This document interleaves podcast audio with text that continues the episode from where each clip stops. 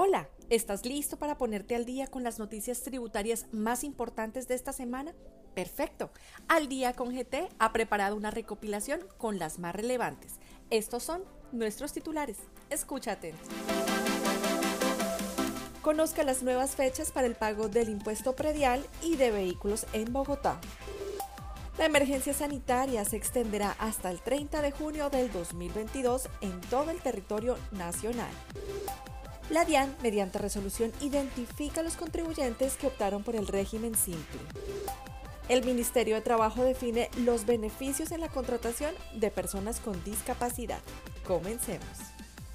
Conozca las nuevas fechas para el pago del impuesto predial y de vehículos en Bogotá. Mediante la resolución número 161 del 21 de abril del 2022, la Secretaría Distrital de Hacienda anunció la ampliación del plazo para el pago con descuento de los impuestos predial y de vehículos. Primero, el impuesto predial unificado tendrá como plazo máximo para declaración y pago hasta el 29 de julio de 2022. Si el contribuyente realiza el pago a más tardar el 24 de junio del 2022, tendrá derecho a un descuento del 10% sobre el valor a pagar. 2. El impuesto de vehículos, incluido el impuesto de semaforización, tendrá como plazo máximo para declaración y pago hasta el 12 de agosto de 2022 si el contribuyente realiza el pago a más tardar el 15 de julio del 2022, tendrá derecho a un descuento del 10% sobre el valor a pagar. La emergencia sanitaria se extenderá hasta el 30 de junio de 2022 en todo el territorio nacional. El presidente Iván Duque, mediante comunicado, anunció que la emergencia sanitaria se extenderá a partir del 1 de mayo y hasta el 30 de junio del 2022. La reducción de casos de COVID-19 ha permitido tomar la decisión de que el uso obligatorio de tapabocas se elimina a partir del 1 de mayo en municipios y distritos que hayan alcanzado el 70% de segundas dosis y el 40% en dosis de refuerzo. Sin embargo, su uso será obligatorio en espacios cerrados, tales como en instalaciones de servicios de salud, hogares geriátricos, en salones de clase, transporte público, establecimientos de comercio sin ventilación directa, y adicional se anula la solicitud del carnet de vacunación para actividades de ocio y espectáculos masivos.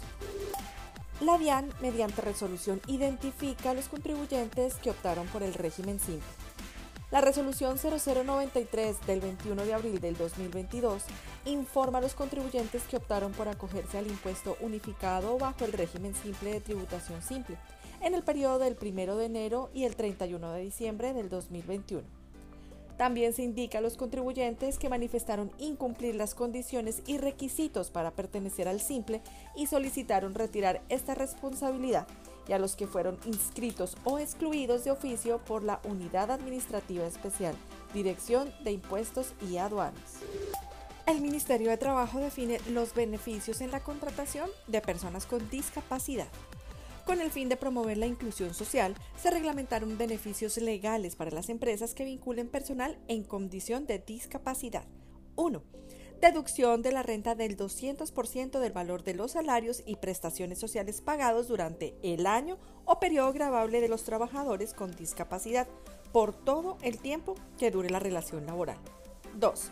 Disminución de la cuota de aprendices que estaba obligado a contratar el trabajador hasta en un 50%.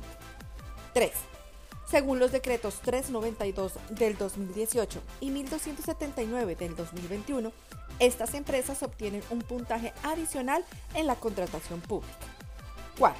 Según la Ley 361 de 1997 y el Decreto 1860 del 2021, estas empresas obtienen preferencia en la adjudicación de la contratación estatal.